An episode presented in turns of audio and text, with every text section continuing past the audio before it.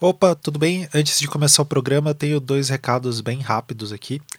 Uh, se você não reconheceu, é um cara falando. Bom, o primeiro recado, eu quero convidar vocês para contribuírem lá com a nossa campanha de financiamento coletivo no Catarse. A campanha é para fundar uma rede de podcast chamada Doutor de Vago, que é junto com o pessoal do Não Obstante, do tipo Entre Letras, para a gente conseguir manter assim os podcasts funcionando por aí por mais um ano. Então, deem uma olhada lá, o link é catarse.me barra dr divago com i quem quiser dar uma olhada aqui embaixo no link. E o segundo recado tem a ver com o programa. A entrevista com o Braulio tá super bacana, dei um ouvido aí. Só que o Braulio tava com problema no, uh, no áudio, né? Então vai ter algumas vezes que vai dar uma falhadinha, mas eu acho que o conteúdo tá bem bacana. Então fiquem aí com o programa.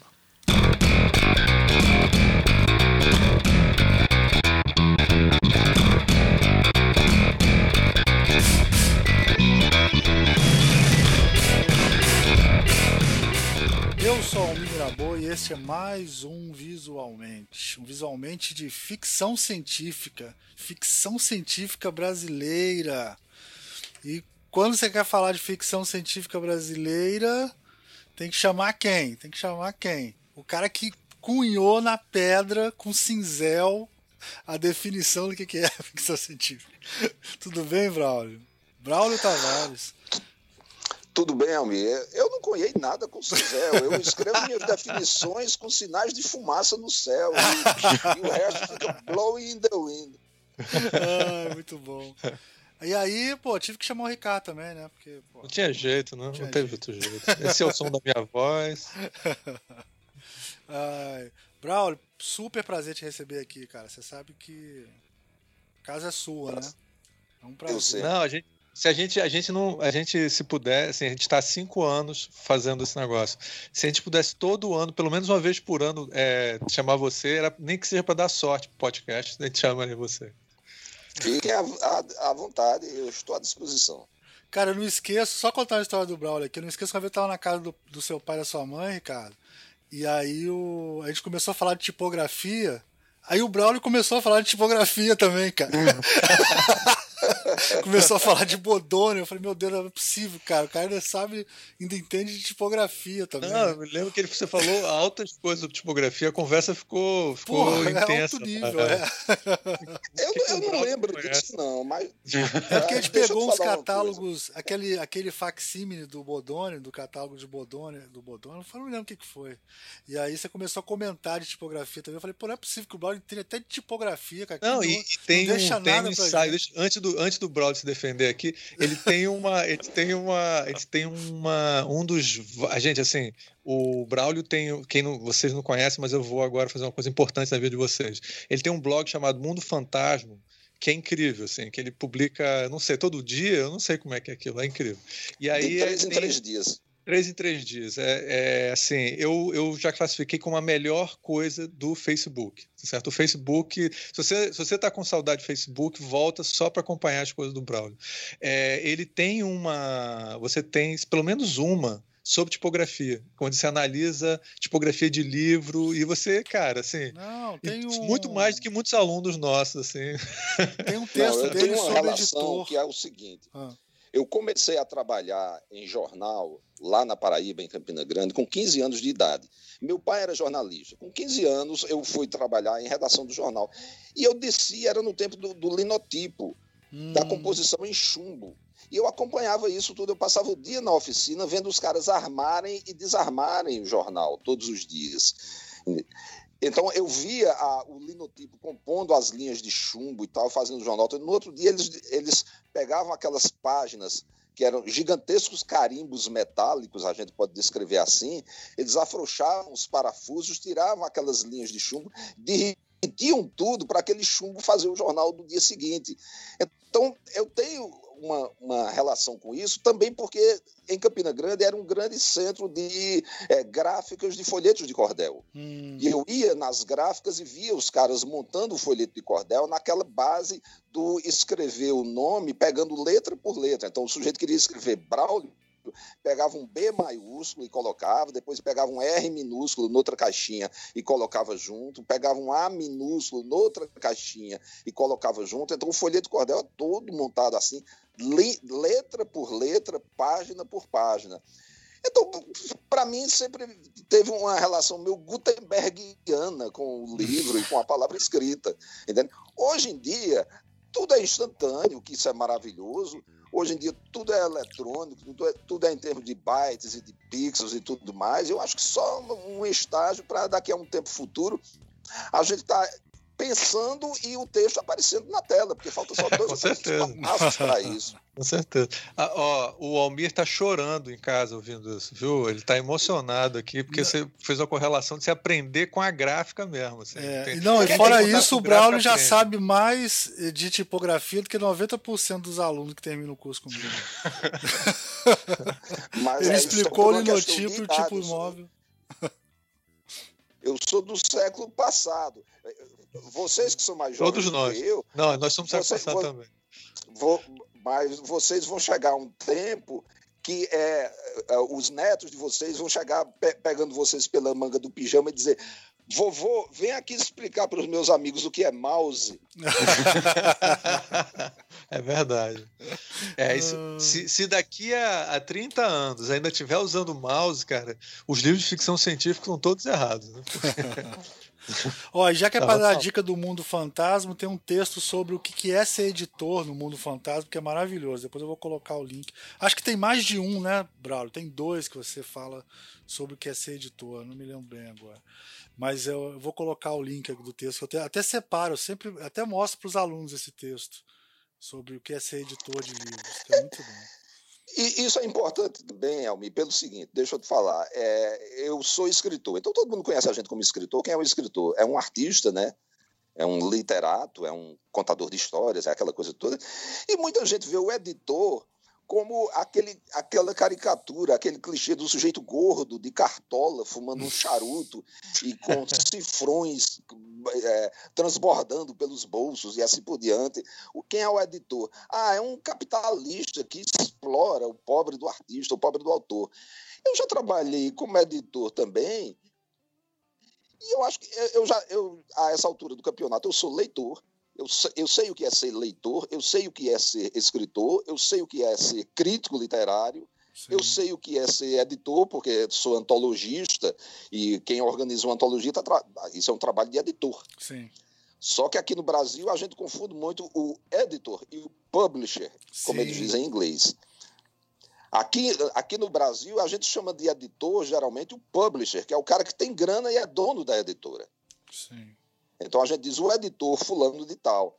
Agora tem esse editor e tem o editor, que é o editor em inglês, que é empregado do primeiro e que é o cara que recebe os autores e se relaciona com os autores e escolhe os títulos e acompanha a feitura, a revisão, a editoração, a preparação dos livros até o lançamento. Esse é o editor que eu sou, que eu trabalho assim, já fiz trabalhos assim, continuo fazendo de vez em quando. O que eu nunca vou ser é um publisher, eu nunca vou ter 10 milhões de reais ou 500 milhões de reais para publicar os livros alheios, isso eu não vou ter nunca. Então, aqui no Brasil, a gente tem é, essa, é, essa bifurcação de, de, de, conceitos dentro de um único termo, que é o editor. Então, às vezes, eu dizia assim: eu amanhã vou na editora conversar com o meu editor. A gente ouve isso direto, né, em português. Eu acho que nesse sentido a língua inglesa é mais precisa porque indica duas funções diferentes por dois nomes diferentes. Sim, sim. Isso acontece muito. Mas eu, eu sempre defino o, o, editor, não o publisher. O publisher é um capitalista, dono de uma empresa que está visando lucro, eh, atuando na área cultural. E isso é importantíssimo também. Agora, o editor é um parceiro é como você faz, ir fazer um disco e você entregar as suas canções na mão de um arranjador. Sim. Então, esse editor vai ser o arranjador desse texto que você escreveu. Ele vai dar uma revisada, ver, discutir com você o som, o tom, a maneira de apresentação. Não era melhor cortar um pouquinho aqui, diminuir essa, esse trecho, aumentar aquele outro? Tal. Então, o editor ele torna-se um parceiro quando é um bom editor Sim. Ele é um parceiro do, do, do, autor, um parceiro importantíssimo, e a gente vê, inclusive, muitos casos assim na, na, literatura, de pessoas que editaram uma primeira versão de um romance, e anos depois saiu uma segunda versão de um romance, e aí você vê o mesmo livro, do mesmo autor, editado por duas mãos diferentes, como dá dois resultados diferentes. Muito legal. Sim. Já que estamos falando de editor, já que estamos falando de antologia, vamos falar do seu projeto aí no Catarse, que é que, que você lançou, né, uma uma como é que chama? Campanha uma campanha no financiamento Catar, financiamento, campanha de financiamento coletivo para relançar né, o, o Espinho Dorsal da Memória e o Mundo Fantasma. Só para quem está ouvindo saber, né, quer dizer, o Espinho Dorsal da Memória eu tive que procurar um sebo que eu tinha perdido o meu. Quanto tempo que não sai, ô, brother? Faz um tempo. Ah, também faz tempo que eu comprei. A última edição que... é de 96. É, então. São 30 e, e não, não 20 e, e tantos anos, porque o, a edição original é de 89, é, essa está fazendo 31 anos, que é a edição portuguesa. O livro saiu primeiro em Portugal e depois no Brasil pela Rocco em 96. E o, e o Espinha Dorsal da Memória é considerado uma das melhores antologias né, de, de Melhores coletâneas, no coletâneas, caso. Né? Gente, é, quando são contos de um só autor, a gente chama mais de coletâneas. coletâneas né? É. É excelente. Quando é misturado. Eu adoro aquela, aquela a, a, que você faz o cara que é preso, né? Que, que tem que relatar uma coisa totalmente surreal que aconteceu com ele. Não vou dar spoiler, não, né? E aí tem o relato do, do, do, do, escri, do escrivão, né? Aquilo é, é Isso. Genial. Genial. Aqui, aquilo é feito de verdade. Inclusive, é esse, esse conto que você está falando é do, do segundo livro, é do livro Mundo Fantasma. Ah, do Mundo Fantasma, confundi. Então. É do Mundo Fantasma. É. O título dele é Expedição às Profundezas do Oceano. Sim. E uma coisa interessante dessas nova edição do Mundo Fantasma é que eu fiz uma espécie assim de um pós-fácil comentando longamente cada um dos contos e dizendo as influências e as ah, é, alusões e como foi que o conto surgiu. Esse conto especificamente, já que você falou, eu vou é, dar um, fazer um resumo aqui de como o conto surgiu. É a história de um marinheiro que mata uma prostituta na zona do, do cais do porto de uma cidade e vai buscar a polícia. E quando a, ele leva a polícia, ele diz: eu, eu subi para o quarto de uma mulher e de repente apareceu uma bruxa e nos atacou. E eu matei a bruxa. Vamos lá, porque eu deixei a, a, a moça que estava comigo sozinha lá com a bruxa, mas a bruxa já está morta. Aí, quando a polícia entra, é a moça que tinha levado o cara para o quarto que está morta. Não tinha bruxa nenhuma. o cara era um esquizofrênico, teve um surto, projetou na moça, na prostituta com quem ele tinha subido para o quarto, uma figura aterrorizante de uma bruxa, de uma feiticeira, de um monstro qualquer e matou. E foi chamar a polícia, porque ele era esquizofrênico. Eu li essa notícia no Jornal do Brasil, ou no Globo, num jornal carioca qualquer, na década de 70. Isso ficou na minha cabeça. E depois, sei lá, uns 15 anos depois, eu transformei num conto. Ah, muito legal. Muito bom. E todos os, os contos, é, muitos contos têm essa uma. É difícil falar deles porque todos eles têm, têm um, um spoilerzinho, assim, tem uma revirada. Como, aliás, é, os bons contos têm, né? Tem sempre uma surpresinha, assim. Logo no primeiro, né? Eu não posso nem falar dele porque acho que é do mundo fantasma, né? Que é você já entra e já tem ali uma coisa que se a gente falar já estragou a surpresa do conto, né? O cara tá no, tá no É, eu não gosto muito. Eu não gosto muito do chamado conto de final surpresa, onde você arma uma situação inteira e na, no último parágrafo você desmente aquela situação ou revela. Não, nesse caso não é o surpresa. caso. Não, não é o caso. Eu gosto sempre de fazer uma, uma sucessão de reviravoltas, como se a narrativa, em vez de seguir uma linha reta, ela seguisse uma linha Sim, em zigue-zague. Então, de legal. página em página, aparece uma coisa nova e o cara diz, pô, não sabia que tinha isso também. Então a narrativa vai meio que em zigue-zague e tem o último zigue-zague, que é a surpresa é. final, o reviravolta final. É, tanto que, exemplo, é, é, esse então é muito difícil. Você começar a falar, já tem, ele já tem spoiler logo no comecinho, assim, quando vai começando, essa coisa já vai acontecendo e vai tendo é, pequenas reviravoltas. Exatamente esse, esse conto. Não. É, então eu não vou falar nada sobre ele, mas eu gostei. É. mas logo quando ele entra, ele já, ele já é difícil por causa dessa, dessa característica. Tem um também que eu gosto, que é um que tem a ficção científica de como seria a arte no futuro, né? Porque ele é muito legal também. Isso. Esse é Pronto, é uma viagem, né? Esse é muito. Esse eu queria falar dele ele, até por uma, uma, uma, coisa interessante. Se eu não me engano, foi ontem ou foi hoje, é, o, era o aniversário do Sérgio Santana, que faleceu recentemente de Covid-19. Sérgio Santana, um dos grandes contistas brasileiros e foi meu amigo. Foi inclusive um cara que, quando eu ganhei esse prêmio, Conhecimento Dorsal da Memória, ele ligou para mim.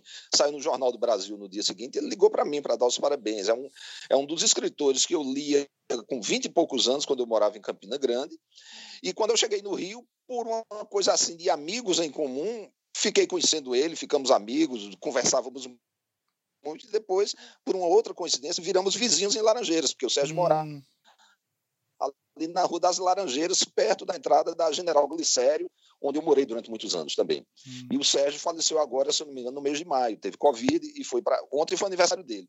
Esse meu conto chama-se Catálogo de Exposição e é imitado de um conto do Sérgio que eu li com 20 e poucos anos, que chama-se, eu acho que, A Visita ao Museu. Eu acho que é esse o título dele. Que ele descreve um grupo de pessoas andando por dentro de um museu de arte e mostrando o que as pessoas viram. E eu gostava muito do conto, porque o conto é só isso, é um conto que não tem praticamente narrativa nem outras coisas, é um conto descritivo, é um gênero de conto que eu gosto muito, é um conto que só faz descrever um ambiente, sem que nada aconteça. Mas aí eu pensei assim, eu digo, não, vou fazer um conto que é os caras viajando, visitando um museu, mas um museu de arte do futuro, Sim. onde tem as obras de arte que não foram criadas ainda. Então, esse é o meu catálogo de exposição, que está na espinha dorsal da memória. Esse eu adoro. Uma homenagem ao Sérgio Santana. Ah, que bom. É no, é, o conto do Sérgio está no livro Notas de Manfredo Rangel, repórter, a respeito de Kramer. Acho que é o primeiro ou segundo livro de contos dele que saiu em 70 e pouquinho. Que legal. Conta a história então, que que, como, é que, como, é que, como é que nasceu esse projeto aí e, e como, é, e, e como é que está funcionando. Eu já, já comprei o meu, lógico, né? Vocês já estão já tão bem, né? Vocês já, já conseguiram até, né? É, bater a meta, né? Tá um sucesso total, né? É, a, a gente está com esse projeto do Financol, que é o financiamento coletivo, vai até, se eu não me engano, o dia 10, o dia 11 agora. Eu olhei, era, então, tava dia 11. Ainda, olhei dia 11. Dia, é, é. dia 11 de novembro. Então, é, o projeto. Não, 10, desculpa, 10, olhei de lá, 10, 10, desculpa, é, é, é a meia-noite de 10 para 11, Isso, se eu não me engano. É. Até então está valendo. E o interessante disso é o seguinte: é que se você entra no projeto, você tem é, é, condições de, de, de, comprar brindes, né? de pagar um pouco mais e adquirir brindes. O que foi que eu combinei com a editora Bandeirola? Esses brindes são outros trabalhos meus que estão fora do mercado você não acha nunca na livraria, e talvez não ache nem na internet. Então, quem paga um pouco mais pelos livros vai receber folhetos de cordel mesmo, a, a minha peleja de cordel com Marco Aurélio, lá de São Paulo, é, o meu folheto de cordel sobre o tesouro de Antônio Silvino, que é uma história de cangaço, o folheto de cordel é, a, a, história em quadrinhos Mal Assombrado, que é um dos contos do livro, ilustrado a bico de pena por Cavani Rosas, Nossa, um grande artista plástico aí do Recife, grande amigo meu, parceiro já de muitos anos. Sim, é, um desenho lindo. brindes também que são é, cartões postais com poemas meus autografados tem brinde que são é, é, imagens e facsímile dos, dos, originais datilografados dos contos da espinha dorsal da memória e assim por diante. Então, o financiamento coletivo é interessante por isso, porque eu acho que quando ele acabar, esses brindes não vão mais existir. Só vai existir o livro para ser comprado no site da editora. Sim. É... O Braulio, e, e, e a editora, conta um pouco da editora que está a editora então... Bandeirola é uma editora de São Paulo, é uma editora pequena, são algumas pessoas, cada uma trabalhando de sua casa. É, todo, nesse caso, todos são publishers e todos são editores. Mas é, quem entrou em contato comigo foi a Sandra Abrano, que é a que está editorando esse meu trabalho todo, e foi para uma coisa completamente diferente. Ela estava lançando um livro do H.G. Wells, que é A Ilha do Dr. Morro, traduzida por Monteiro Lobato com o título de A Ilha das Almas Selvagens, hum? a, a, mesma edição que eu li quando era garoto, na tradução do, do, do, Lobato, e ela queria que eu fizesse um prefácio para a editora. Eu fiz o prefácio e, e começamos a trocar é, mensagens e a conversar assim, sobre publicações de ficção científica e tudo mais.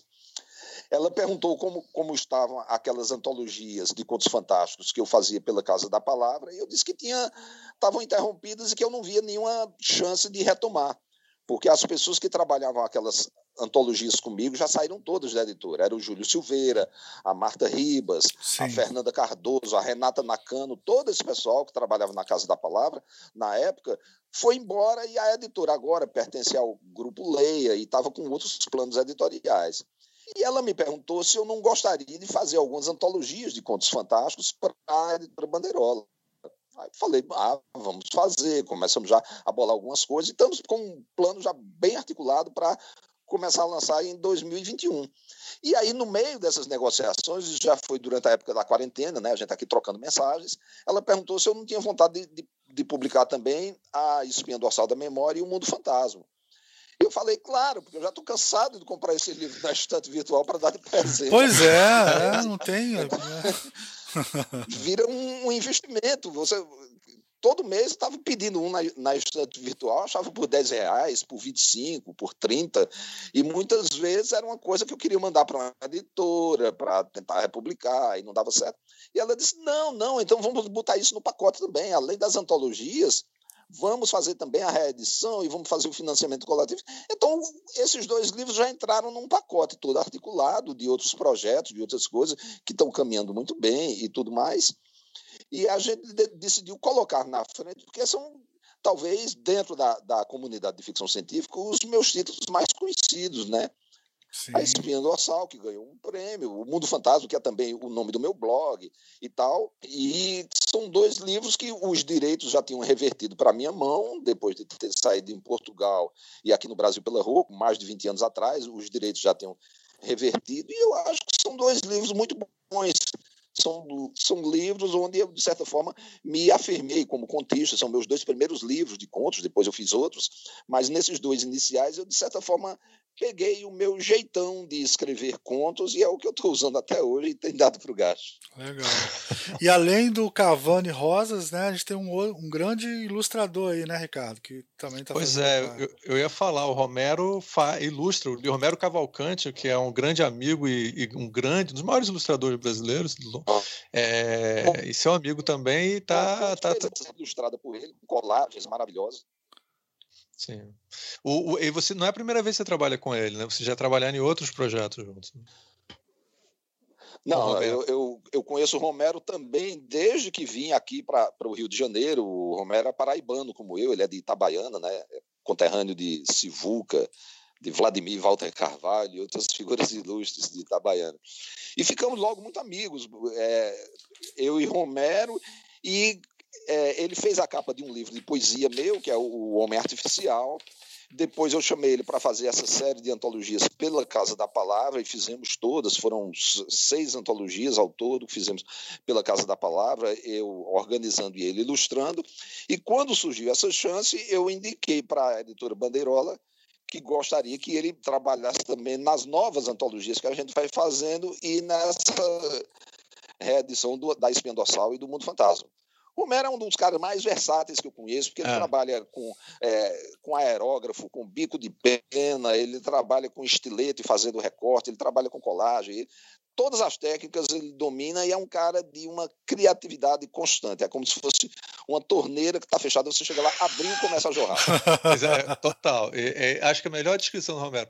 Eu, depois que o Romero se mudou para Santa Teresa, eu, quando eu morava no Rio, né, a gente começou a, a, não conseguir se encontrar mais, mas eu, eu tinha uma época que eu, eu conversava com o Romero pelo menos uma vez semana. E ele, assim, é, o nível de criatividade dele, ele, se você entregar, deixar ele trancado num, num, lugar assim, ele vai pegar, sei lá, ele vai desfazer o, o, o, tecido da cama e vai transformar aquilo numa escultura. Ele é incrível, assim. Eu me lembro que ele inventou umas máquinas para matar mosquito, uns mecanismos para matar mosquito, cara, que é, na casa dele ele, ele, ele como também ele trabalha muito com recorte de papel, né? Ele é um mestre do recorte de papel, né? E aí então ele, ele cria as próprias ferramentas dele. Ele, eu não sei, é só quem, quem já viu para ver. Não, não, acho que o pessoal pode achar que a gente está exagerando, viu, brother? Não, ele fez é. vários trabalhos super conhecidos, o cartaz da Irma Vap. Irmã Vap, do Rasga Coração, é. do Vianinha. E, e, aquele cartaz famoso da, da Ópera do Malandro. Ópera do mais famoso de todos. É, é, mais famoso Getúlio de Vargas e o Malandro, meio a meio. Aquilo é de, tudo isso é dele. O Romero é genial, cara. Genial. Ele, é, é, ele, ele, e ele fez a, as peças do, do. Ai, meu Deus, assim, só porque eu estou em podcast que eu esqueço. É, é, esse, grande, esse grande ator que fazia a, a Grande Família, né? a Grande Família. É as peças do Pedro Cardoso. Pedro, Pedro Cardoso. As Pedro peças Cardoso. São, ele, ele são faz, ilustradas. O fez a apresentação de animação. É, a, o, o, programa A Grande Família era uma animação em cima de desenhos dele. Exatamente. E, por causa da Grande Família, ele começou a trabalhar com as, nas peças de teatro do Pedro Cardoso também. Exatamente. E são incríveis, é tudo com, com recorte papel. E é engraçado que no recorte papel, não, é com recorte fotográfico. Né? E, ele é um mestre do, do, da, da colagem, mas acho interessante que quando ele trabalhou com você, no, no, naquela coletânea de Contos Fantásticos, que é um outro projeto que eles fizeram, aí ele fez uma coisa que parecia que tinha sido feito pelo um, um, um, colagista do, do começo do século XX, sabe? Tipo Max Ernst, uma coisa assim. É, surrealista. Ele é muito versátil no estilo. Né? Mas eu sou fã do Max Ernst. E uma vez eu estava na casa de Romero e vi na estante de Romero um livro, é Une Semaine de Bonté, Uma Semana de Bondade, do isso, Ernst, só de colagem surrealista. Aí eu peguei o livro e disse, Romero, eu adoro esse livro. Ele disse, esse livro é genial. Eu disse, vamos fazer um livro igual a esse e tal, não sei o que, aquelas viagens, né, que a gente tá. Quando surgiu a, a, oportunidade de fazer as antologias de contos fantásticos, que eram só contos fantásticos antigos, né, que é, é sobre Freud e tal, não sei o que, outras coisas, eu disse, Romero, chegou a hora da gente usar aquelas colagens tipo Max Ernst. Vamos fazer só com isso, só com imagem do século XIX. Você recorta e vai recombinando aí da maneira que der. Então, isso foi uma ideia que a gente teve em conjunto, justamente por isso, porque nós dois somos fãs do, do Max Ernst e desse estilo de colagem antiga. É incrível. Esse livro, esse livro é, eu recomendo. A gente pode botar link aqui para o pessoal ver. É lindo esse livro. Uma coletânea que você fez assim, que aliás é uma coisa para a gente conversar também, né? Você tem um olhar sobre ficção científica diferente do que a gente tem visto por aí, assim, né? Você, você tem um olhar para uma visão talvez mais abrangente da ficção científica. Você concorda com essa? Olha, já, já que a gente falou agora do Max Ernst, vamos pegar esse mote eu vejo a ficção científica como uma coisa muito próxima do surrealismo francês dos anos 20, de, de Max Ernst, de André Breton, Salvador Dali, Luiz Buñuel, Paul Eluard, todos esses escritores, pintores, poetas dessa época, da Paris dos anos 20, que se alguém me dissesse, me pedisse para escolher um lugar onde morar. se pudesse escolher um lugar. Paris dos anos 20 ou Londres dos anos 1890. Sim. Então, Antes da invenção da penicilina, mas tudo bem. O Woody Allen também, né? Ele até fez um filme sobre isso, né? Pois é. Então, é, eu vejo a ficção científica como uma forma de literatura fantástica muito próxima do surrealismo da década de 1920 que é uma década crucial também, é aquele período, período do entre guerras, é aquele período onde o cinema já existia, onde já se tinha consciência artística e filosófica do que é a manipulação da imagem. Os surrealistas já tinham isso. Luiz Buñuel foi o homem praticamente criou o cinema surrealista que a gente vê hoje com David Lynch, com, com, com, todos esses outros. Então a ficção científica é um pouco isso, só que abrindo para o espaço sideral, para outros planetas, para mundos do futuro e assim por diante.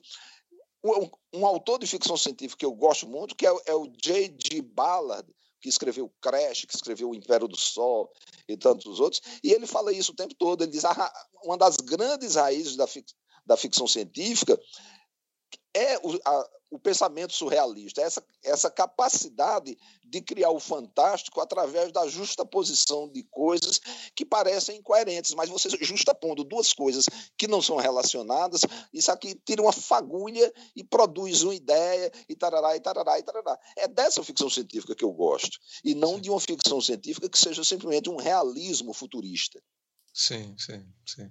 É, então você não é, não você, o, você não colocaria lá no topo dos seus prediletos o Isaac Asimov, talvez, que é um escritor mais Co Coloco, cara. Eu, Olha, eu tenho uma relação afetiva com Asimov. Eu li Asimov com 14, 15 anos de idade. Foi um cara que me explicou noções básicas de ciência através dos artigos dele sobre ciência. Se não fosse Asimov, eu seria totalmente analfabeto, mais ainda do que sou em matéria de ciência. Então, Asimov tem uma, uma coisa, é, uma, uma, relação afetiva com a, com a minha vida de leitor. Aquelas coisas da fundação, dos robôs e tudo mais. Eu comecei a ler isso com 13, 14, 15 anos de idade. Agora, Asimov não é um grande literato. Ele, como Sim. escritor, literariamente, como recursos literários, ele é um cara muito limitado, mas e daí? Sim, sim. Ele tinha uma imaginação é, fantástica, ele tinha uma imaginação sim. grandiosa.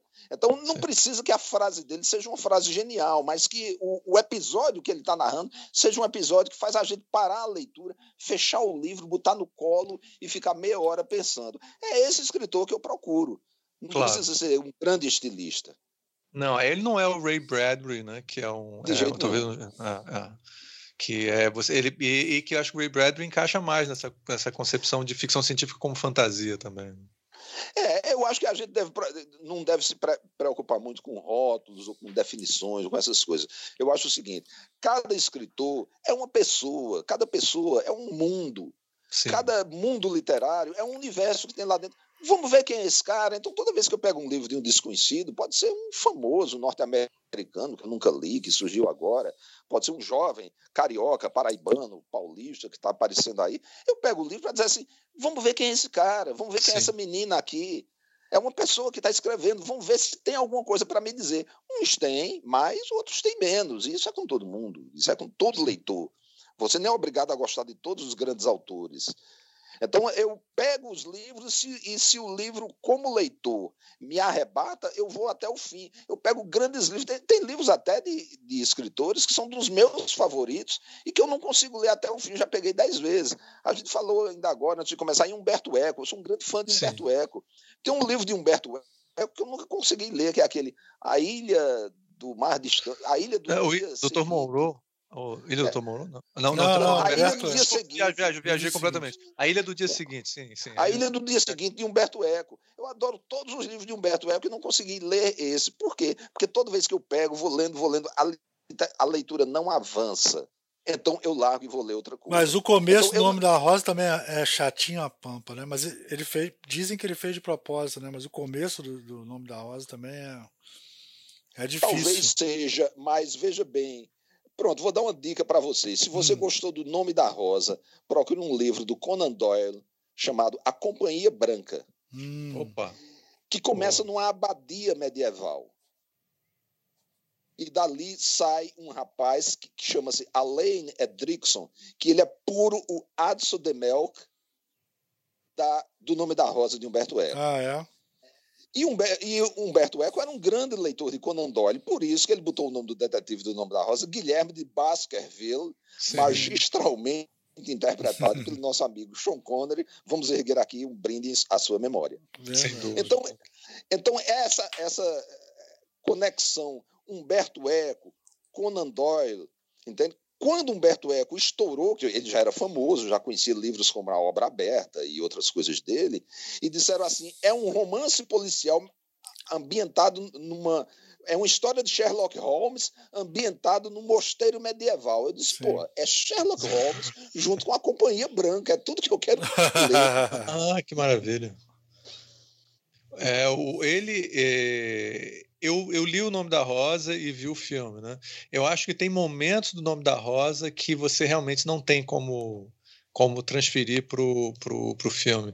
Não, Mas eu acho que o, o filme, eu concordo com, é, é, é, às vezes o livro é um livro pesado, assim, às vezes o começo ele, eu acho pesado, ele pede muito, é, ele pesado, pede muito da gente. É. É. Mas sabe o que é também, Ricardo? É o seguinte, você não pode transferir tudo que claro. tem num livro para um filme. É como você vai fazer uma estátua assim, você pega assim a mulher mais linda do mundo, com aquele corpo lindíssimo, e você vai fazer uma escultura em mármore, a Vênus de Milo, esse tipo de coisa, entende? Sim, Aí você sim. faz e todo mundo diz: caramba, é ela, tá perfeita, você fez a reprodução perfeita. Aí você pede desculpa, diz: é, eu não, eu não consegui transferir é, os pulmões, o coração, o sistema arterial, os intestinos e tal. Não deu para transferir tudo. Não deu. Não, não precisa. Não é, precisa. É, ficou uma versão superficial dela. É, a beleza superficial. Então, Exatamente. o cinema é superficial no sentido que não vai transpor tudo que tem no claro. livro, basta transpor o que é visível no livro. Sem dúvida, sem dúvida. Achei ótimo, vou usar, viu? Já roubei aqui, viu, brother? Isso é perfeito. Porque é, tudo, tudo acaba é sendo superficial, é. né? Acaba sendo superficial. É verdade. É, é, mas é incrível. Eu acho uma, essa correlação, né? Legal que a gente está fazendo, podendo fazer essa homenagem ao Sean Connery, né? Mas é, é, é uma visão do, do. Agora está todo mundo fazendo, né? Tem um monte de gente que está pegando e está reinterpretando o Sherlock Holmes em outros personagens. Teve aquela série House, né? Que você deve ter acompanhado, onde é basicamente. O House eu vi pouca coisa. É um é. Sherlock Holmes mal-humorado e tal, mas é, muito bom. Exatamente. E, e volta e meia tem, agora tem Sherlock Holmes feminino, tem, tem várias, várias coisas que é. Ele, ele se. Ele, é fácil você poder fazer essa transferência, né? onde você pode pegar um personagem que não é o Sherlock Holmes e, e pegar essa personalidade. O Superman dele. virou Sherlock Holmes, pô. O Superman também. é o, o ator que faz o Sherlock Holmes no, naquele ah, Enola Holmes é, é o Superman. Atualmente. É? é? o é, ah, é Henry Cavill. Henry Cavill. Ele tá fazendo o Sherlock Holmes num, ah. num filme do Netflix. É, Pô, uma, é uma história, é uma história adolescente é um, é um, é um Sherlock a irmã, Holmes. A irmã do Sherlock Holmes. É um Sherlock ah, Holmes bem físico, né? Você viu, Braulio, essa da menina que. Eu já vi esse nome. É, é, tipo Enola Holmes, acho que. Não, é Enola, Enola Holmes. É. Acho e que é aí é, uma, é, é, um troca, é uma, um anagrama. Enola é alone porque ela é um personagem feminista e ela, na realidade, não precisa de um homem na vida dela. E toda a história de Genivaldo de Si é uma história feita para adolescente. É, eu assisti, é bem. Você assistiu ou não, né? Você não viu ainda, não? Né? Não, eu não vi, não. Eu gosto, eu acho legal que você transpõe. Um filme que eu gosto muito, é um filme que muita gente acha bobinho, mas eu gosto muito, é O Enigma da Pirâmide. Sim, é muito ah, bom, adoro. Claro. Né? É, muito legal, porque ele mostra os dois amigos ali, adolescentes, se conhecendo na adolescência e tudo mais. O que eu não gosto, por exemplo, é um livro como O Xangô de Baker Street, de Jô Soares, onde ele sim. ridiculariza Sherlock Holmes. Sim, sim, sim. E não tem o livro nada... É bom, é. Tem, o livro é bom, é bem escrito, tem, tem, muitas coisas legais sobre o Rio de Janeiro, de época, e eu acho uma pena porque ele escolheu é, transformar o personagem num personagem babaca. Tem é. vários autores que fazem isso. Isso aí eu já não curto. Eu, eu tenho, inclusive, planos de escrever histórias sobre Sherlock Holmes, mas eu escreveria respeitando o perfil do personagem. Mas você sabe que tem uma questão legal com Sherlock Holmes. Outro dia eu estava vendo isso, como é que é? Tem uma certa fase que você pode. Isso. Como é que, que é? Tem, os direitos autorais são abertos para o Sherlock Holmes a primeira fase do Sherlock Holmes. Sim, o Sherlock Holmes é, é o primeiro Sherlock Holmes, obra. ele é um, ele é diferente, ele tem duas fases. Ele, quando é. ele morre e quando ele morre não, quando ele parece que ele morreu, né? E aí parou a Inglaterra inteira. E depois quando ele volta mais humano, mais é, carinhoso, porque ele antes ele era muito, ele era um cara que inclusive logo no primeiro conto, né, Braulio, ele, ele diz que não teria, ele não sabe como funciona o sistema é, solar, porque nunca interessou a ele estudar isso. Ele era um isso. cara o próprio Conan Doyle, depois, ele, ele, é, ele meio que pediu desculpa por isso, é, como quem diz assim: olha, eu escrevi isso porque era a primeira história, eu estava inventando o personagem, nunca imaginei que o personagem fosse crescer tanto. E, e a própria cronologia interna das obras de Sherlock Holmes é toda furada. Tem aquele grupo lá dos Estados Unidos e Inglaterra, que é os os irregulares de Baker Street, que eles criaram a cronologia baseada nos textos de, de, do Conan Doyle porque a cronologia não bate. O cara disse que era no ano, depois disse que era no outro, que aquele dia foi chuvoso, eles vão ver os registros de época, naquele dia não choveu em Londres, e assim por diante. Porque o Conan Doyle não estava nem aí para esse negócio. É, toda a, a cronologia interna, a coerência interna da obra de Sherlock Holmes é cheia de contradições. Agora, o personagem é um personagem que, de certa forma, se agigantou mais do que as histórias. E ele Sim. tem aquele perfil dele. Entende? Então, você fazer depois, como alguns filmes fizeram, Sherlock Holmes bêbado, ou um Sherlock Holmes trapalhão, que dá topada e cai com a cara no é. chão, esse tipo de coisa, isso eu já não curto tanto. É. O resultado pode ser bom, mas eu não gosto da maneira como trata o personagem. Tem aquele grande escritor né, é, inglês também do, do contemporâneo que tinha um, que o personagem principal, o detetive, era um padre, né? Que é o é, ah, o Chester, Chesterton. E ele ridiculariza o Sherlock Holmes completamente. Me incomodou muito quando eu li as histórias do Chesterton. Não, eu, eu não acho que ele ridicularize o Sherlock, Sherlock, Holmes. Ele criou um padre que é o contrário de Sherlock Holmes. Não, não, desculpa. Brown, mas ele, ele tem, um, tem uma história onde o padre encontra o Sherlock Holmes. E aí ele detona o Sherlock Holmes e mostra o diálogo como se fosse um idiota completo. Tem um conto. Não, quem, quem ridicularizou e que é outro que eu gosto muito também é o Maurice Leblanc, que ah. criou o Arsène Lupin. Sim. Então ele tem um livro que é Arsène Lupin contra o Sherlock Holmes, que aí Arsène Lupin deita e rola em cima do Holmes e reduz ao ridículo. Mas Sim. como é um livro que eu li também quando era garoto, e que eu gosto Sim, muito também do Arsène Lupin e tal, aí esses eu perdoo, entende? Porque são grandes escritores. Agora, o grande lance do Chesterton é que ele criou o Padre Brown como um personagem humilde, de fala mansa, muito observador, que entra nos lugares e passa despercebido, e pelo fato de ele passar despercebido, então ele chega e vê coisas que os outros não veem. Eu gosto muito dele também. Tem, tem os livros dele todos aqui, já li, acho que praticamente todos. E os contos do Padre Brown são geniais por isso, porque ele mostra toda uma situação completamente absurda. Ele diz, só é absurda por causa desse detalhe aqui que vocês interpretaram desse jeito, e é o contrário. Sim. Aí, quando ele reinterpreta os dados, aí a história fica clara e cristalina. Gosto demais. É como se fosse um humanismo, né? uma, uma, uma visão humanista faz com que ele consiga ver a verdade, né? que as pessoas às vezes perdem isso. Né? É, e, e, em muitos casos ele, ele age, como aliás Holmes também em alguns casos, ele descobre o criminoso e libera. Ah, sim. Eu acho interessante essa, essa visão do, do. Me lembra um pouco a Miss Marple, né? Da, da... Miss Marple também. Ah, da, como é que é o nome dela? Agatha Christie. Da Agatha Christie. Uma é. pessoa velhinha, uma velhinha que ninguém nadava por ela. Exatamente. E ela é incrível, né? E ela é engraçada depois que você começa a ler algumas histórias, ela isso é que é uma coisa que acontece com Sherlock Holmes também.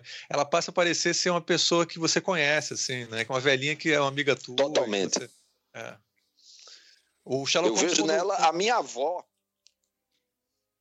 Você encontra identificando sua avó nela? A minha avó, que foi quem me aplicou a Agatha Christie, inclusive, assim, de cabelinho Sim. branco, parecido com a Agatha Christie. Então, sempre que eu leio uma história de, de Miss Marple, eu visualizo a minha avó naquele papel. Cara, que legal. É engraçado que a, a é, o Sherlock Holmes, quando morreu, ele era um personagem. Morreu não, né? Quando o personagem dele morre, mas não morreu, né?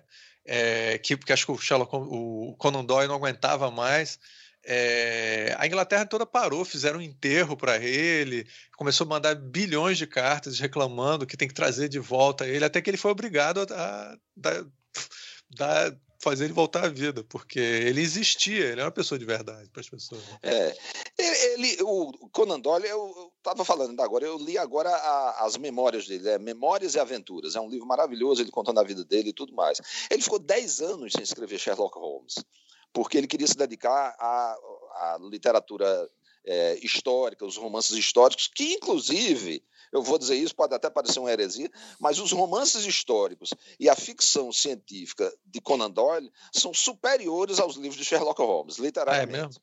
Muito, muito melhores. Sherlock Holmes é assim a, é o topo do pódio porque é o mito, né? Mas Sim. os livros, esses livros que, que, que, eu falei, A Companhia Branca e o Ser Nigel, que são dois livros juntos com os mesmos personagens, é o Ser Nigel Loring, que é um cavaleiro cujas aventuras são contadas nesses dois livros.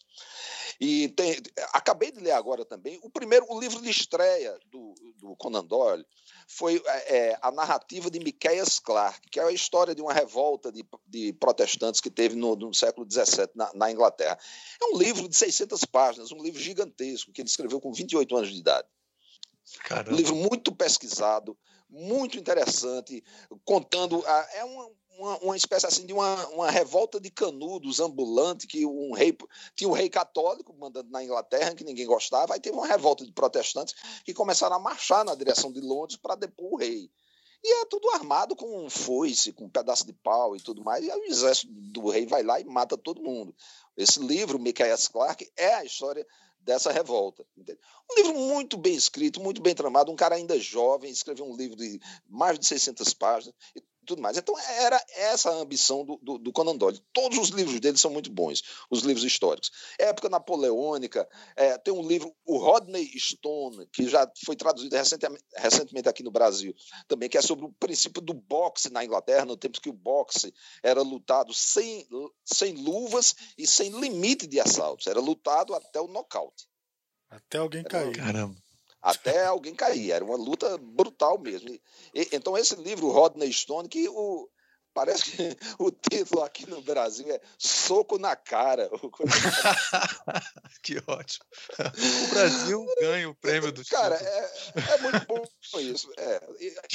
Lembre-se sempre que título quem bota no tradutor é o editor. É o editor, é o editor, é culpa é do editor.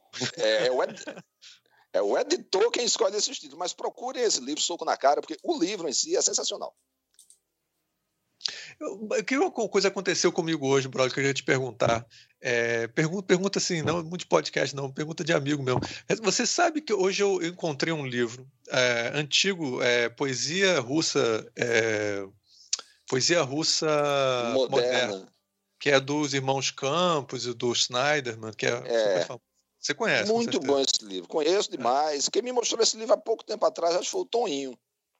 Pois é. Não, eu, olha só, eu até postei na internet sobre isso e falei do Toninho e tudo, e comecei a me lembrar aqui de Recife, tinha um professor que adorava Mayakovsky, aí eu comprei esse livro por causa desse nosso e tal, e fui conhecendo literatura por causa dessas experiências. E aí eu abri esse livro, tinha uma foto de uma amiga minha, que era professora, que me deu aula de, de gramática na época que é a Renata Pimentel, a Renatinha. E aí ela, é... e aí de repente eu abri o livro, cara, e comecei a lembrar de um monte de coisa, assim. Eu fiquei pensando assim, é, a gente está falando de ficção científica, dizer, o, o, o caminho. Eu, por exemplo, estou comprando menos livros, né? E agora eu tenho uma biblioteca gigantesca de PDFs, né, que a gente vai acompanhando. E eu estou assim, começando a sentir, tô, não sei se eu estou ficando velho, mas sentir falta realmente do contato físico com o livro. Assim. É, você te incomoda que as pessoas estejam lendo o livro digitalmente, esse tipo de coisa? Como é que você vê essa coisa? Não, não me incomoda pelo seguinte. É, é, eu, eu, tenho aqui, a, a minha casa é, é, um caos de livros. Eu me mudei no ano passado, né? até o ano passado eu morava em Laranjeiras, precisei entregar o apartamento que era alugado e estou morando agora no Maracanã, nas proximidades do estádio. E eu tive que me desfazer de mais de mil livros por causa dessa mudança, porque o apartamento atual não tinha tanto espaço assim. Mas eu não sei viver numa casa que não seja, que não tenha um, pelo menos uma estante de livro em cada aposento. É, também é difícil. Eu, eu, eu, dependo do livro físico, era uma, que era do meu pai. Se você for na casa da minha irmã Clotilde, que mora em Natal, é, ela mora num apartamento com uma sala imensa, todas as paredes forradas de livros, entende? Isso é uma coisa bem de família mesmo. Agora, a vantagem do, do, livro eletrônico é, em primeiro lugar, é o fato de que, por exemplo, eu estou pesquisando muito para fazer essas antologias que eu estou organizando agora para a Bandeirola, e quem me socorre? Projeto Gutenberg.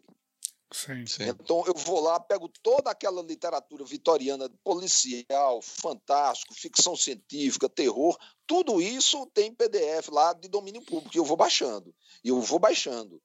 E outra sim. coisa, quando você baixa o livro eletrônico, aí eu, eu digo, eu quero alguma coisa que fale. Os livros são em inglês, certo? certo? Aí eu digo, interessante, vamos ver a palavra uncanny. O uncanny Sim. é o estranho de Freud, né? É que em, em, alemão é o un, un, unheimlich.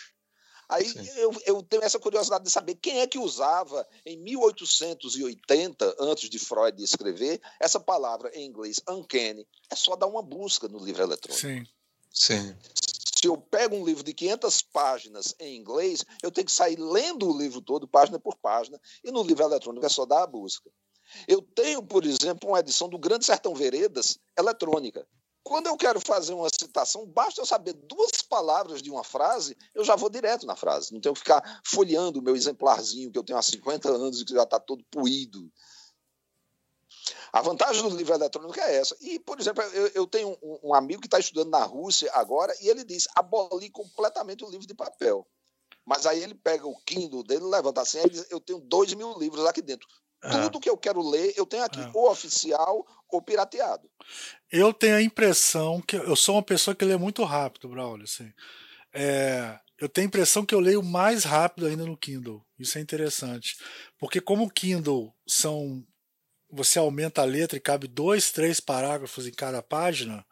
Isso você lê muito mais rápido com dois, três parágrafos. É interessante isso. O movimento do olho é menor, sabe? Tem umas coisas que eu, que eu, eu acho que tem essa vantagem também no livro eletrônico. Mas também ficar sem livro de papel não dá, né?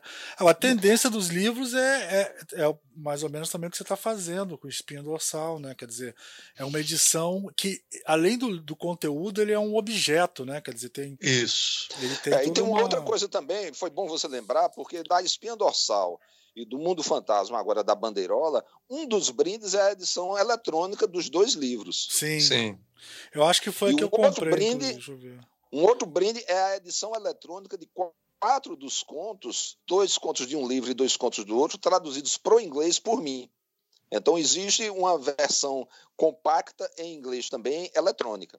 E você tocou num, num, ponto interessante, que é o seguinte: no livro eletrônico você pode aumentar o tamanho da letra, o tamanho da fonte. Sim. No livro de papel você não pode. Não. Eu já estou na, naquela idade que na hora de deitar para ler aquela meia hora, 40 minutos de leitura antes de dormir, eu digo, vou escolher o livro que eu vou levar para a cama. Qual vai ser? Aí eu digo, aquele da letra grande. Porque eu já, é, já tenho você... livros aqui que eu ah, não consigo o... ler. Sim. Só para agora que eu vi aqui, eu comprei, eu, acho, eu comprei um, acho que o que eu comprei tá esgotado já do seu, viu? Que é o, eu comprei um que tem o eco bag do, um eco bag lindo do, com o desenho do Romero. Eco bag do Romero Cavalcante. Romero Cavalcante, lindo, lindo. Eu comprei um desse. Agora eu não sei qual que foi mais aqui. Mas eu acho que tá esgotado. E tá esgotando vários aqui. O pessoal tem que comprar logo, né? O pessoal tem que tá comprar logo. Durante... É. Você, e, e, pode fazer outra compra também. Isso é como não é porque você já passou no caixa que não que não, não posso comprar de novo, né? É verdade. Aliás, como dizia o Borges, né, que o Borges disse que teve uma experiência muito agradável. Ele foi numa, numa livraria, aí chegou lá e encontrou umas edições maravilhosas, sei lá, do, do da Mil e Uma Noites, não sei, e queria comprar, mas quando ele foi comprar, ele descobriu que já tinha comprado e não podia comprar de novo. Aí ficou arrasado com isso, porque queria o prazer de poder comprar todos os mas a gente tem uma desculpa, professor, né? O professor pode dizer que seu pai fala isso, usa essa desculpa sempre, né? Ele compra de novo porque ele, ah, às vezes o aluno precisa emprestado, eu empresto para o aluno e sei lá o quê, só para ter o prazer de comprar duas vezes. Mas a, mas a verdade, eu digo isso por experiência própria, não que eu já tenha feito, mas eu já senti. Tem livros que são tão difíceis de obter e tão bons que quando você vê assim numa, numa, livraria ou num sebo, a vontade que dá é comprar de novo. Eu digo, eu já tenho exatamente essa edição com essa capa. mas o livro é tão bom que dá vontade de comprar de novo. É. Eu tenho os é. livros dobrados. Quando a Ubu, a Ubu não, a Kozak Naive faliu, né? Tinha na, na, Amazon vários livros de design legal, barato, barato, muito barato mesmo, né? Aí é aquela coisa, pô, tá tão barato e é tão bom, eu tenho que comprar. Sou obrigado a comprar. Aí eu tenho, tenho vários livros dobrados aqui em casa, porque eu tinha obrigação, porque era muito barato, eu não podia não comprar. Entendeu? É verdade. É, e a gente compra para distribu distribuir claro. também, porque eu gosto de dar presente.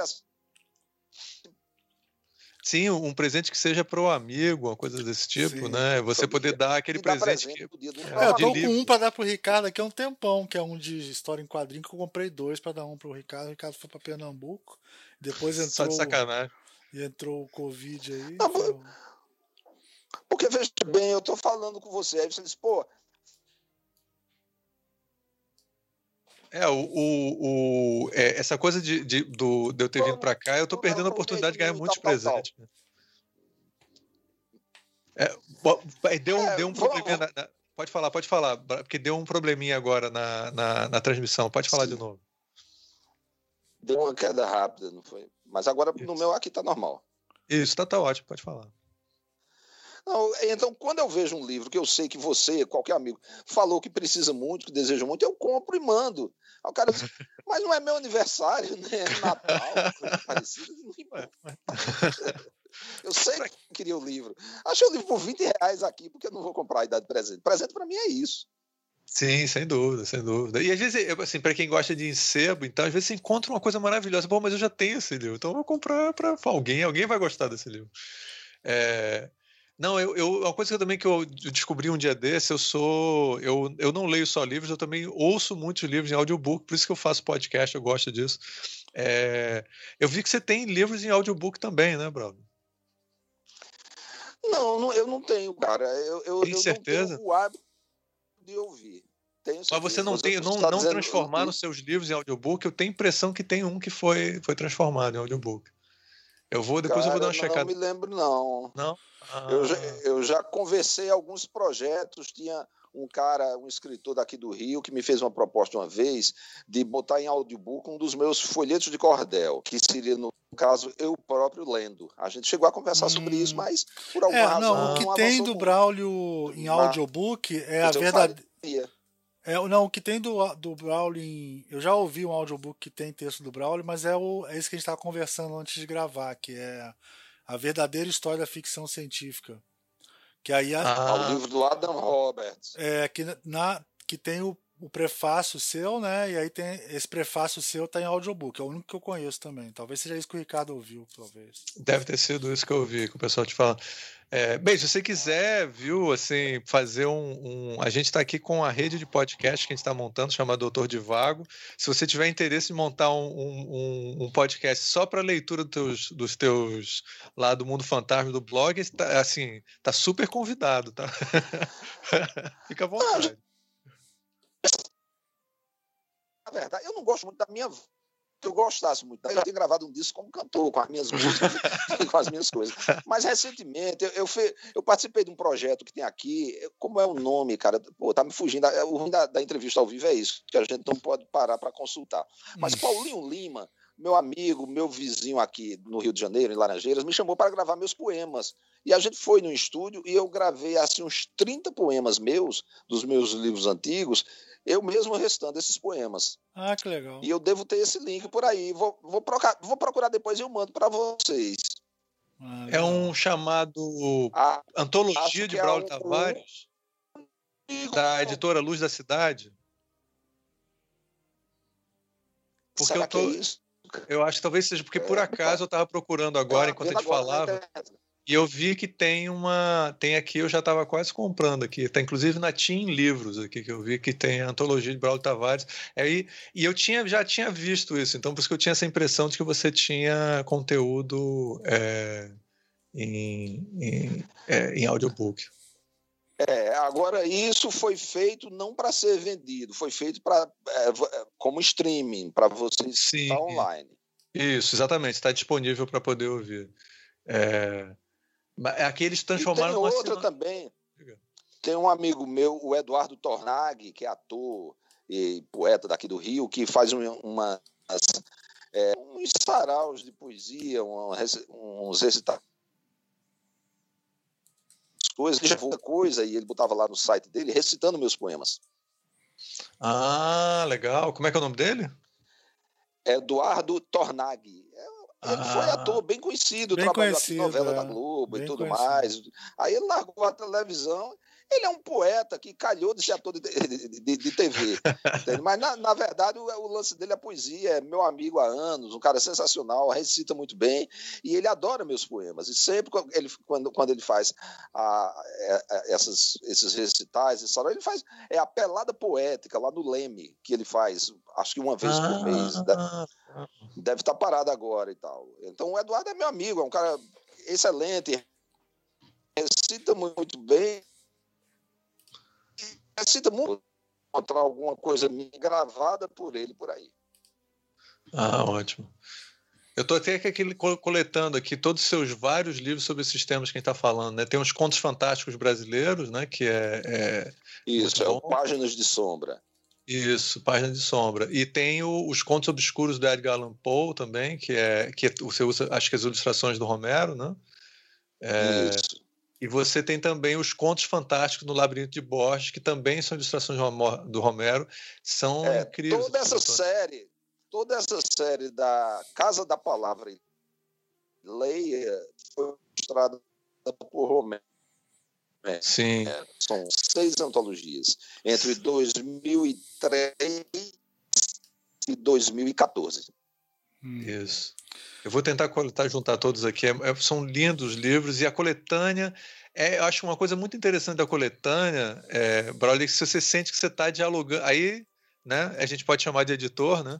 Você parece que você está conversando com o editor, né? Porque você sente que você, é o gosto dele, a visão dele. Acho isso muito é. interessante. É. Olha, toda antologia dessas de contos, não só as minhas, claro, qualquer uma que a gente tem, a minha casa aqui é cheia. É, é, é, um repertório pessoal que dificilmente você vai encontrar duas em duas editoras ou dois países diferentes com o mesmo repertório de contos, né? Sim. É uma escolha pessoal. Sim. Então, por exemplo, no, né, no, nessa minha antologia sobre Borges, que é o Contos Fantásticos no Labirinto de Borges, eu coloco H.G. Wells e coloco Ellery Queen, que eram dois ah, autores sim. que Borges adorava. E ninguém fala, todo mundo fala em H.G. Wells, mas não fala em Ellery Queen. Eu fiz é essa homenagem, porque eu sei que Borges gostava dele, que ele disse. Sim, sim. É, ele, é, e, e, me lembro que tem várias coletâneas muito boas que eu, que eu. Eu me lembro que eu conheci o Borges numa coletânea de contos fantásticos e ficção científica. E eu li a, a Ruína Circular e aí, eu fui, foi, é, aí foi, uma, foi numa coletânea. Eu falei, caramba, essa história aqui é incrível, né? Parece, é sensacional, parece um, né? É, que é a história sobre uma pessoa né, que, que, que sonha outra pessoa, né? Aí no final a gente não sabe Isso. se no fundo foi sonhado. É, e lembra muita coisa de lembrança de infância, tudo. Quer dizer, essa é uma descoberta que você faz numa coletânea, né? Acho isso incrível. É, eu gosto muito porque você, você pega um livro desses e você está levando para cá você pega um livro meu, ou um livro de qualquer pessoa, você está levando um universo para casa. Se Sim. você pega uma antologia, uma coletânea assim, desse tipo, você está levando 18 universos para casa. Muito legal. e é por isso que o, o, pessoal da editora, sempre que eu fiz isso na Casa da Palavra, eu sempre tive é, editoras, que geralmente eram mulheres, que coordenavam é, essas publicações, muito entusiasmadas pela publicação. Mas elas diziam assim: elas diziam, Braulio, o problema da antologia é que é o seguinte: tem 15 contos, são 15 pesquisas, 15 é. negociações, 15 contratos, 15 pagamentos e 15 prestações de contas semestrais que é. a gente vai fazer por um livro. É. é muito trabalhoso, porque você está lidando com autores diferentes. Por isso que eu sempre procurava, em pelo menos metade dessas, dessas, dessas antologias, colocar metade de contos em domínio público, porque isso já, já tirava uma despesa, e já mais do que a despesa, tirava a burocracia de, da liberação e da contratação de, de todos esses. Sim.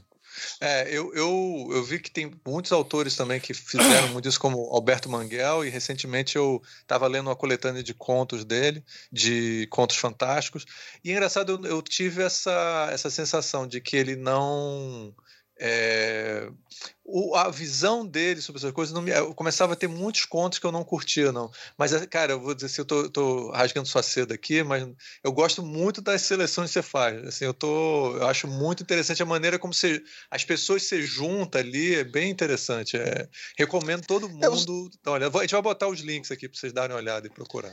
Eu sempre gosto de fazer com que um conto, de certa forma, faça um comentário do outro, ou porque é parecido, ou porque um diz o contrário do, do outro, ou porque na sequência de leitura você lê uma coisa e, e, aquele conto termina com um mistério, e quando você começa a ler o conto que vem depois, é como se esse conto que veio depois fosse uma resposta ao primeiro, só que ele é anterior ao primeiro, e assim por diante. Ou então você botar lado a lado o conto de um japonês com o conto de um latino-americano e um conto de um inglês, e, e, e, eles estão ecoando os mesmos temas e assim por diante. Você falou no Alberto Manguel, eu gosto muito dele, eu tenho duas antologias enormes dele, que é a Blackwater One e a Blackwater Two. Essas antologias são excelentes, porque aí ele mistura Borges com ficção científica, ele bota autores orientais, ele bota lendas indianas, ele bota Ray Bradbury, ele bota Guimarães Rosa, muito ecléticas e, e com um, uma percepção muito, muito boa. Essas duas antologias dele, Blackwater, cada uma tem 700 a 800 páginas. Maravilha. Braulio, é, me fala aí. Não, eu ia falar, pô, o papo tá ótimo, mas acho que já deu uma hora aqui, senão a gente vai estourar o tempo aqui. É, Braulio, foi um prazer conversar com você. O prazer cara. é meu, cara. A gente está super feliz de você estar tá lançando esse projeto aqui. Eu e o Ricardo, a gente é fã seu, você sabe, né? E do, Pô, e fico feliz. Livros. E tomara que a gente esteja contribuindo aí para o pessoal comprar é, mais ainda. Eu, o, assim, é, é, eu fico feliz de ver porque eu acho que a gente está precisando de uma. A gente está vivendo um momento de ficção científica e eu acho que o pessoal. É, eu acho que assim, a gente está vivendo um momento pós-apocalíptico, então eu acho que fix... as pessoas estão precisando ler mais ficção científica para sair desse buraco. Você concorda? Não, poder ter de... ideia de como sair e, disso. tem outra coisa. Tem, tem uma outra coisa. Para não dizer que, que é, ficou tudo em branco com relação à ficção científica contemporânea, eu queria dar uma dica final de livro brasileiro de ficção científica. Opa. Que eu não sei se vocês já, já conheceram, é o Fractais Tropicais, organizado pelo Nelson de Oliveira. Sim. Fractais Tropicais é uma antologia que saiu pela editora do SESI de São Paulo, uma, uma coletânea imensa que deve ter o quê, meu Deus? Deixa eu, deixa eu olhar aqui. Deve ter umas 500 ou 600 páginas. Tá aqui, eu estou vendo. É, 500 páginas. É uma editora que o Nelson pegou. A, é, o nome da antologia Fractais Tropicais organizada pelo Nelson de Oliveira. O Nelson é lá de São Paulo, ele também publica com o nome de Luiz Braz. A ficção científica dele é de excelente qualidade, mas ele tem sido uma figura muito importante é, nos últimos anos da ficção científica brasileira, com, também no, no, papel de editor, organizador de coletâneas e de antologias. E essa Fractais Tropicais ela é uma antologia que cobre a primeira, a segunda e a terceira onda da ficção científica brasileira. A primeira onda é aquela mais antiga, dos anos 50, 60. A segunda onda é a da virada do século XX para cá, que é a que eu pertenço como autor, que eu estreiei como autor de ficção científica em 1989.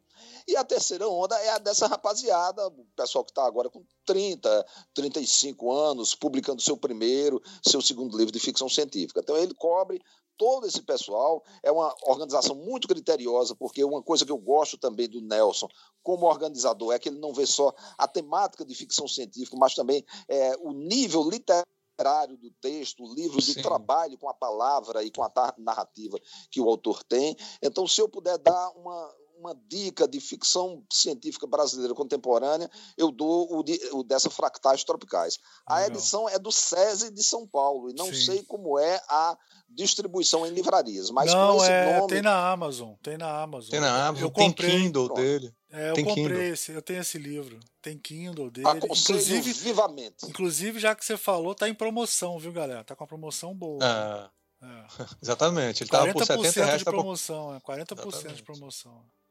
Corram então agora. aproveita e compra e faz a distribuição com os amigos, né? Do gente aniversariando aí. Exatamente. Já tem claro. dois para comprar, o do, o do Braulio e o do Fractais é, Tropicais. Exatamente. E tem três, sai... gente, porque vai abrir também o nosso. Tá, já abriu o nosso catarse também pro, pro ano que vem o podcast continuar. Depois vocês olhem lá na, Iremos todos lá de mãos dadas, ninguém solta a mão de ninguém. exatamente, exatamente. Braulio, muito obrigado. Foi mais uma vez um privilégio aqui ter esse papo sempre maravilhoso. Eu espero que vocês gostem, porque a gente adora assim, ter esse papo com o Braulio. Assim. Então, é isso, cara. Muito obrigado. Não, eu que agradeço a vocês é, essa presença aqui. Fico à disposição. Eu não sou muito de conversar. Eu, eu as pessoas têm, têm me chamado às vezes para participar de lives mas é, a minha banda larga aqui é muito estreita, a minha conexão é, é fraca. Eu não tenho muito hábito de, de, de, participar assim com coisa juntando imagem e tudo mais. Então eu quero aproveitar até para pedir desculpas às muitas pessoas que me pediram para participar de lives e eu não consegui. Agora para conversar assim só no áudio, você viu hoje a gente conversou aqui mais de uma hora, eu acho que e rolou, rolou tudo bem. Então o prazer é sempre Almir, um abraço, Ricardo, um abraço, um abraço para também para o resto do pessoal, para a Edna, para o Guilherme, para todo mundo aí que que estiver é, essa turma boa do Recife de quem eu sinto tanta falta. A gente tem que marcar outra com o Toinho pra gente bater um papo bom aqui. Isso, na Curumatá. na Curumatá, exatamente. Curumatá que é fantástico o trabalho que eles fazem. É isso, a gente tem uma tradição de dar um tchauzinho, se não você lembra do último que a gente fez, a gente tem que manter. A tradição é uma coisa muito importante, então vamos dar um tchauzinho pra galera. Tchau! Tchau! Tchau, tchau. e até a próxima pandemia.